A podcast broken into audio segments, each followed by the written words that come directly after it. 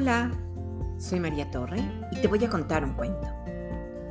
Guyi Guyi, escrito e ilustrado por Chi Yuan Chen, publicado por Ediciones Tule.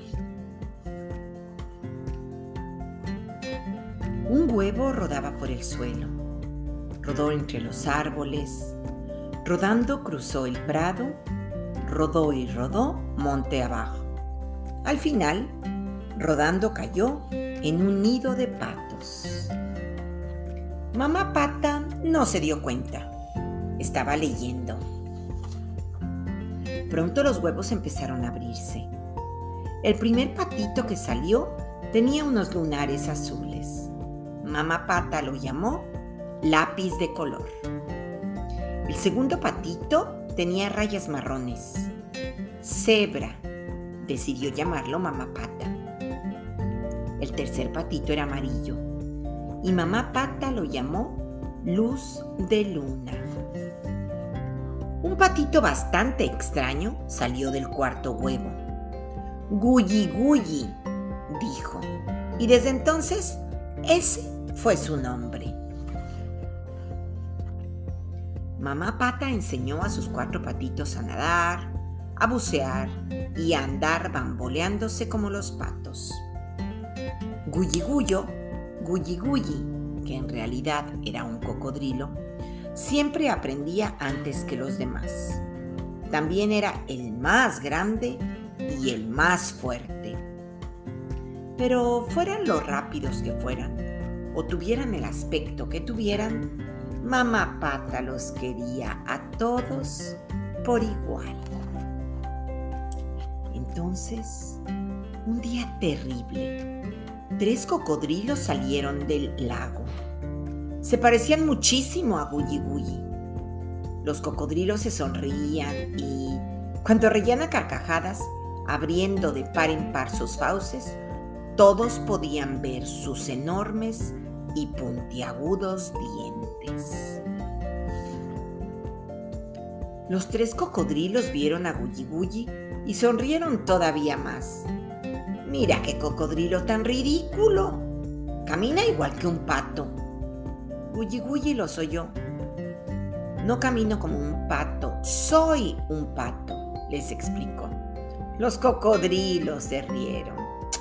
Mírate, si no tienes plumas, ni pico, ni patas palmeadas, lo que tienes es una piel gris azulada garras afiladas, dientes puntiagudos y el olor de un cocodrilo malo.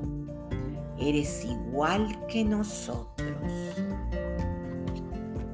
El primer cocodrilo dijo, con tu cuerpo gris azulado, puedes esconderte bajo el agua sin que te vean. Así puedes acercarte a los rollizos patos tan deliciosos. El segundo cocodrilo dijo, las grandes y afiladas garras te ayudan a sujetar con fuerza a los patos rollizos y deliciosos para que no puedan escapar. El tercer cocodrilo dijo, los dientes puntiagudos los necesitas para masticar los patos rollizos y deliciosos. Mmm, ñam, ñam. Los tres cocodrilos sonrieron enseñando los dientes. Sabemos que vives con los patos. Haz que mañana vayan al puente y se lancen al agua. Les esperaremos con las bocas abiertas. ¿Por qué iba a hacerlo? preguntó Gulli. ¿Por qué tendría que obedecer? Porque todos somos cocodrilos y los cocodrilos nos ayudamos. Los cocodrilos malos volvieron a sonreír, enseñando los dientes, y desaparecieron entre la maleza. Gulli Gulli se sentía fatal. Se sentó junto al lago para pensar. ¿Será verdad? ¿Yo también soy un cocodrilo malo?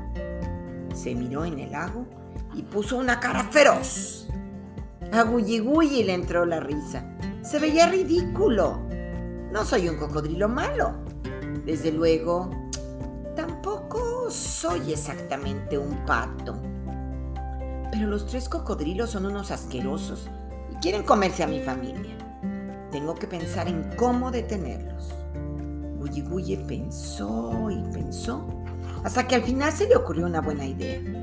Se fue a casa feliz y contento. Aquella noche, los tres cocodrilos malos afilaron sus puntiagudos dientes mientras pensaban todo el rato en rollizos y deliciosos patos. Estaban preparados para el banquete. Al día siguiente, Gulli Gulli hizo lo que le habían dicho. Llevó a la bandada de patos hacia el puente para bucear. Los tres cocodrilos malos esperaban a los patos bajo el puente. Pero no fueron rollizos y deliciosos patos lo que cayó desde el puente, sino tres enormes y duras piedras.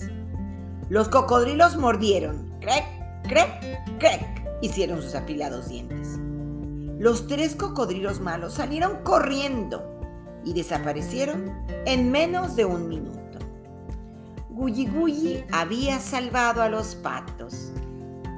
Gulli era el héroe del día. Por la noche, todos los patos lo festejaron bailando.